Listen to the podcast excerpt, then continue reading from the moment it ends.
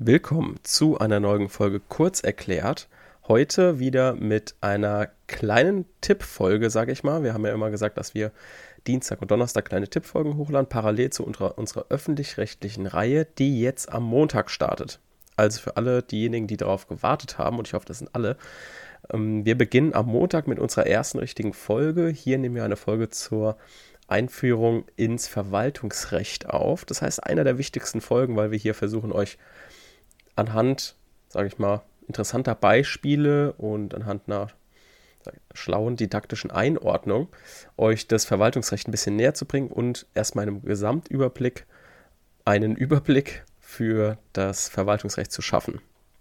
Heute soll es aber eigentlich nur um den Umgang mit Gesetzen gehen, denn wir haben in der letzten kleineren Folge, letzte Woche Mittwoch oder Donnerstag, haben wir uns mit der Auslegung von Gesetzen beschäftigt daran möchte ich jetzt anknüpfen und euch einfach nochmal zeigen, wie man, wenn man in der Klausur ein unbekanntes Gesetz bekommt, mit einem Gesetz umgeht außerhalb der Auslegung. Wir wissen also, wenn wir eine einzelne Norm gefunden haben, wir wissen, das ist unsere Ermächtigungsgrundlage, dann legen wir die nach Wortlaut, Systematik, vielleicht Historie und teleologisch legen wir die aus. Wie wir das machen, wie gesagt, in der letzten Folge.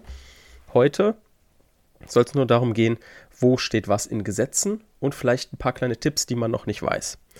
Also, erstmal ist natürlich in Paragraph 1 der Sinn und Zweck meistens geregelt, sofern es nicht den Anwendungsbereich regelt des Gesetzes. Also steht drin, warum hat der Gesetzgeber dieses Gesetz geschaffen? Wollte er damit die Tiere schützen? Wollte er damit ähm, irgendwo forschen? Wollte er vielleicht nochmal was fürs Gewerbe machen? Was auch immer. Das sagt der Gesetzgeber in Paragraph 1.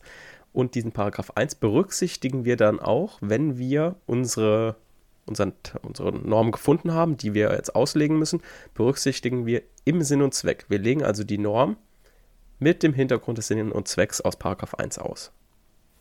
Dann gibt es noch in 2 meistens bestimmte Begriffsbestimmungen, vielleicht auch Festlegungen von anderen Zielen und von bestimmten Zweckprogrammen. Hier ist ein Beispiel 1 Absatz 6 Baugesetzbuch. Und oft sind dann auch Legaldefinitionen, auch in 2, 3 zum Beispiel wie im TKG oder in der Landesbauordnung. Da sind halt schon bestimmte Begriffe, wie die bauliche Anlage, was sind bauliche Anlagen, hat der Gesetzgeber schon vorgegeben. Das heißt, im Wortlaut brauchen wir nicht mehr den Wortlaut groß auslegen, sondern wir können Paragraph 2 als Legaldefinition heranziehen. Es gibt zwei Arten von Normen. Es gibt einmal die vollständigen Normen und es gibt einmal die unvollständigen Normen. Die vollständigen Normen können Konditionalnormen oder Finalnormen sein. Konditionalnormen sind die klassischen Ermächtigungs- oder Anspruchsgrundlagen. Die sind aufgebaut in einen Wenn-Bereich und in einen Dann-Bereich. Das wird in der Ermächtigungsgrundlage so nie drinstehen, sondern ihr werdet sehen, in dieser Ermächtigungsgrundlage sind bestimmte Voraussetzungen, die an eine Rechtsfolge geknüpft sind. Also wenn bestimmte Voraussetzungen vorliegen, dann kann die Behörde das und das euch geben oder kann den und den Eingriff vornehmen.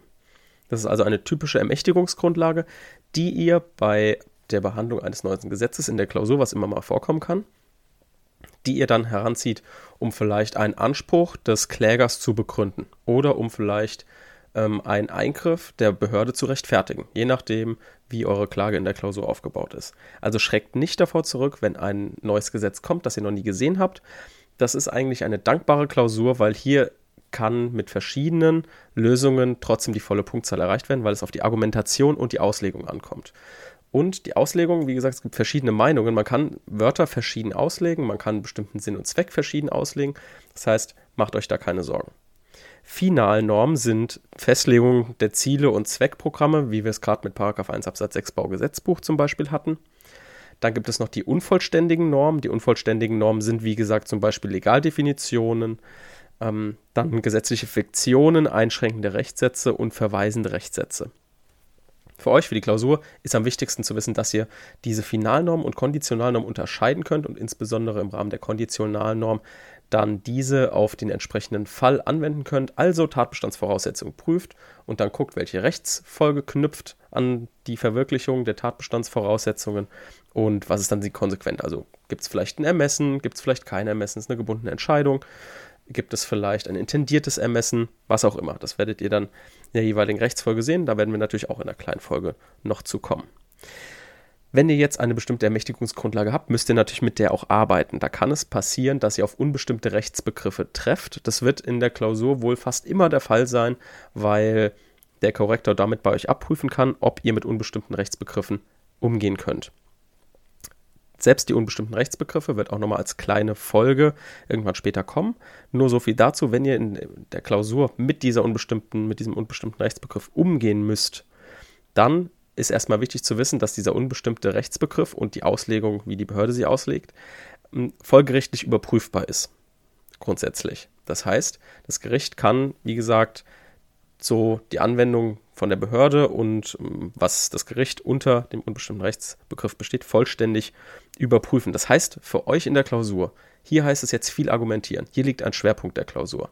Also immer hier einen Schwerpunkt setzen. Beispielsweise jetzt ähm, die Generalklausel im Polizei- und Ordnungsrecht. Das wird jetzt für euch keine neue Norm sein, aber wir nehmen es jetzt trotzdem als Beispiel, weil da der unbestimm unbestimmte Rechtsbegriff öffentliche Ordnung drin ist. Das heißt, hier sofort im Rahmen der Auslegung schön ordentlich argumentieren.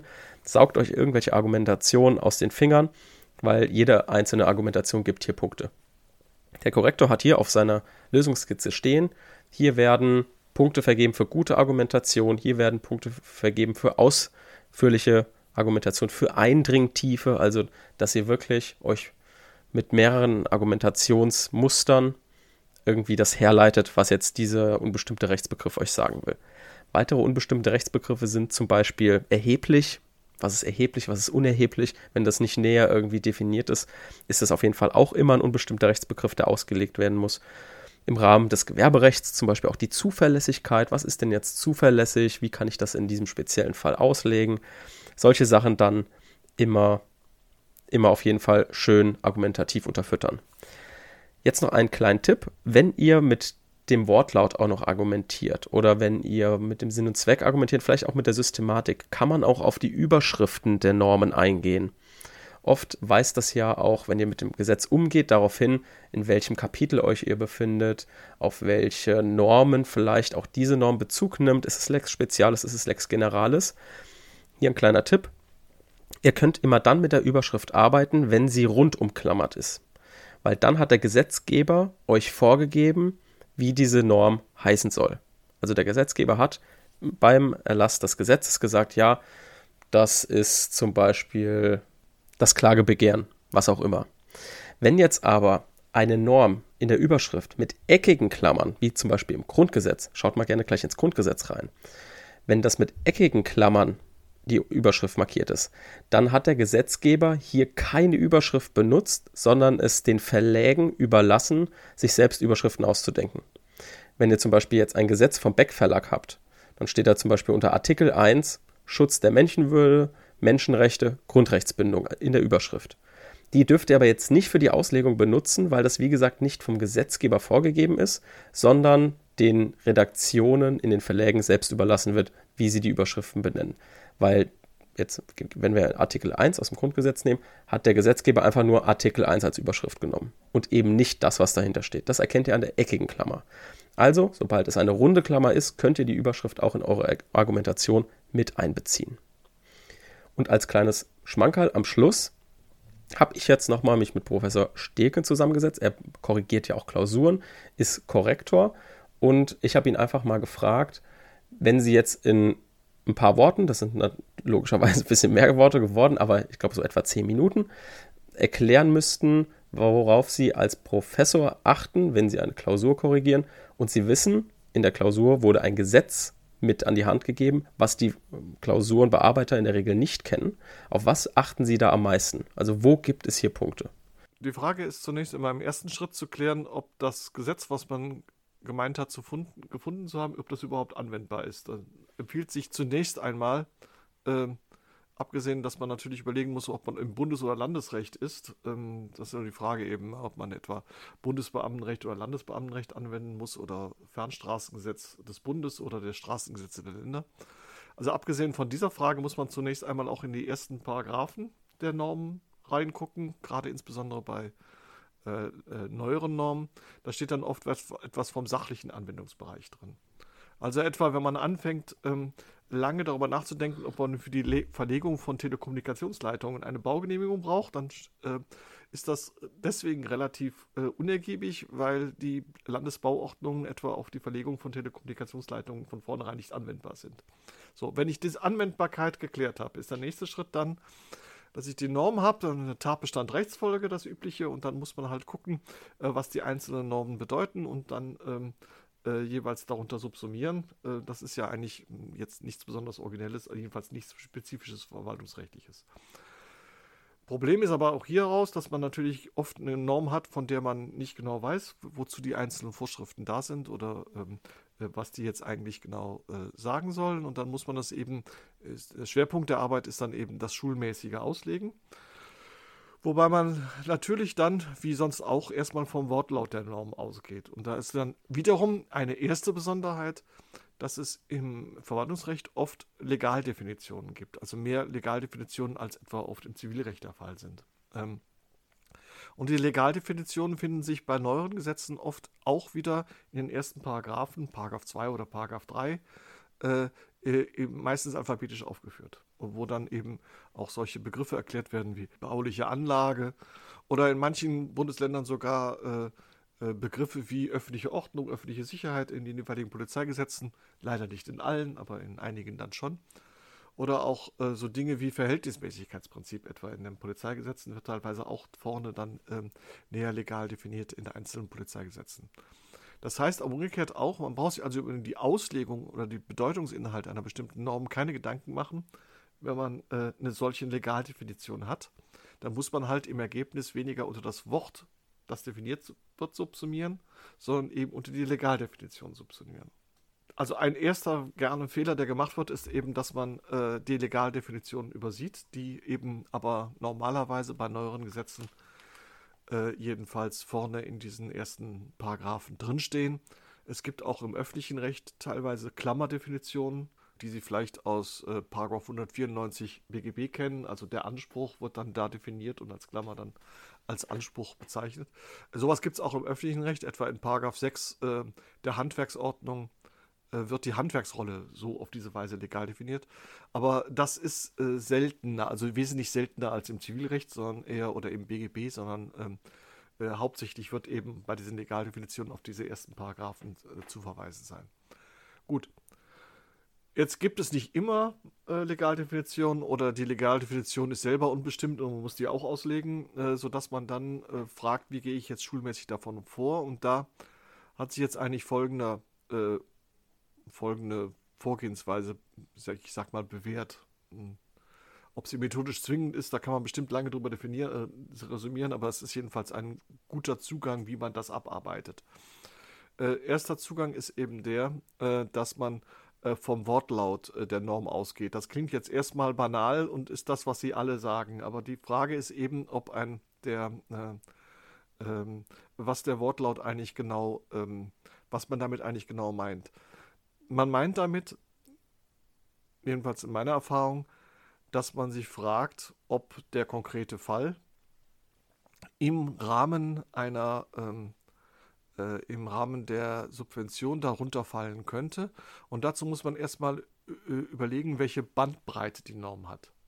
Also wenn ich zum Beispiel eine Norm habe, die in irgendwelchen Zusammenhang den Begriff landwirtschaftliches Nutztier verwendet und ich jetzt fragen muss, ob ein bestimmtes Tier, nehmen wir mal einen Strauß, also Vogelstrauß, ob das ein landwirtschaftliches Nutztier in diesem Sinne ist, dann muss ich mir zunächst einmal überlegen, äh, was könnte jetzt unter dem Begriff landwirtschaftliches Nutztier generell gefasst werden. Also dann muss ich praktisch erstmal die Begriffsbandbreite auf, aufbreiten. Und dann kann man eben sagen, na, unter landwirtschaftlichen Nutztier stelle ich mir etwa den Begriff der Landwirtschaft vor, so wie er in 201 Baugesetzbuch definiert wird. Da geht es dann äh, um bestimmte äh, Art der Bodennutzung, also Land, bei landwirtschaftlichen Nutztieren. Oder ich könnte mir überlegen, dass ich eher so ein Idealbild des ähm, Bauernhofs habe vom Hinterkopf, so, also dass man letztlich so argumentiert wie Tiere auf dem Bauernhof. Da würde der landwirtschaftliche der Strauß etwa nicht drunter gehen. Oder ich könnte mir auch überlegen, dass ich da irgendwie eine bestimmte Funktionsverwendung, also äh, da reingehe, also ob man jetzt etwa Strauß zum Fleischherstellung drunter fasst und Strauß zum wegen den Federn jetzt unter, unter Umständen nicht. Äh, das ist im Ergebnis ähm, äh, zunächst einmal nur eine freie Art der Problemaufbereitung. Ich weiß das aus, diese drei Begriffsbedeutungen das haben könnte, und dann subsumiere ich letztlich meinen Fall, Vogel-Strauß, unter diese drei Begriffsverwendungen. Und wenn es im Ergebnis dann nicht darauf ankommt, weil, das, weil der in allen drei Fällen drunter fällt oder nicht drunter fällt, ist die, ist die Auslegung abgeschlossen. Wenn ich jetzt aber äh, dazu komme, dass es eben verschiedene Auffassungen gibt, dann muss ich näher gucken, welche Variante, Auslegungsvariante jetzt im Ergebnis äh, letztlich von der Systematik oder dem Sinn und Zweck des Gesetzes gedeckt ist. Und dann äh, schließe ich praktisch aufgrund der systematischen Auslegung oder aufgrund äh, äh, des Zwecks des Gesetzes ähm, dann eben bestimmte Auslegungsvarianten aus und komme dann zu einem Ergebnis, ähm, äh, dass dann der Sachverhalt vorliegt oder nicht, der Tatbestand gegeben ist oder nicht gegeben ist wenn ich so sage systematische Auslegung, das hängt ja eben damit zusammen, ob, ähm, äh, ob jetzt ähm, äh, in welchem Regelungskontext das steht. Das kann man jetzt abstrakt, unabhängig von einem Gesetzestext, schlecht erläutern. Wenn es um teleologische Auslegung geht, da ist es eben auch teilweise sinnvoll, dass man sich in den ersten Paragraphen des Gesetzes orientiert, weil da teilweise ähm, der Zweck der Norm, äh, der Zweck des Gesetzes näher definiert wird. Allerdings muss man da auch aufpassen, weil nicht immer zwingend jede einzelne Bestimmung in einem Gesetz dem allgemeinen Zweck dieses Gesetzes entspricht. So kann etwa, ähm, wenn ich ein bestimmtes Gesetz etwa den Tierschutz dient, kann eine Norm, die Tierschutz einschränkt, zum Beispiel zu Gründen der Forschungsfreiheit, ist nicht zwingend, dient nicht zwingend dem Tierschutz, sondern vielleicht unter Umständen eher der Forschungsfreiheit, sodass man da aufpassen muss, in welchem Regelungskontext äh, äh, eigentlich die Norm steht, äh, sodass man im Ergebnis zwar die, auch diese Zweckbestimmungen in den ersten Paragraphen des Gesetzes einen gewissen Hinweis geben können, aber man eigentlich sich den Zweck des Gesetzes der jeweils einzelnen Norm genauer angucken muss Regel, Ausnahmeverhältnisse oder ähnliches oder was man eigentlich damit erreichen will. Und ähm, das kann im Einzelfall durchaus anspruchsvoll sein, dass man das näher definiert. Also äh, äh, ist etwa auch die Frage manchmal, was ist jetzt der Zweck äh, von bestimmten ähm, Ausnahmeregeln, Zweck von bestimmten Verfahrensregeln oder ähnliches. Das äh, wird nicht immer explizit gesagt aber äh, ergibt sich meistens schon dann auch aus der Abwägung der Argumentation auch der Parteien, was die eigentlich da jetzt vorbringen, sodass man dann da zu einem Ausgleich findet. Also, um das kurz zu machen, soll ja eine kurze Folge sein. um das kurz zu machen, wäre es also im ersten Schritt meines Erachtens wichtig, wenn die Anwendbarkeit dann auch geklärt ist, äh, und festgestellt ist, dass es keine Legaldefinitionen gibt, sondern man letztlich frei auslegen muss, dass man sich erstmal Gedanken, die Fantasie entwickelt, welche verschiedenen Auslegungsvarianten eigentlich überhaupt denkbar sind. Also letztlich die Bandbreite aufzeigt und dann innerhalb dieser Bandbreite so lange argumentiert, bis man im Ergebnis nur noch ein, die Lösung hat, äh, äh die, die Varianten hat, die man äh, zur Entscheidung seines Falles braucht. Ähm, und Oft ist es dann so, äh, dass wenn man das dann schulmäßig abarbeitet, man natürlich zu verschiedenen vertretbaren Lösungen kommen kann, aber dann auch eben äh, der, der Korrektor das dann sehr wohl weiß, dass es diese verschiedenen Varianten gibt und dann eher letztlich die Art und Weise der Darstellung prämiert wird, als die ähm, äh, als jetzt, äh, ob das jetzt das, das Ergebnis ist, was jetzt das Bundesverwaltungsgericht oder sonst was in diesem Fall gefunden hat.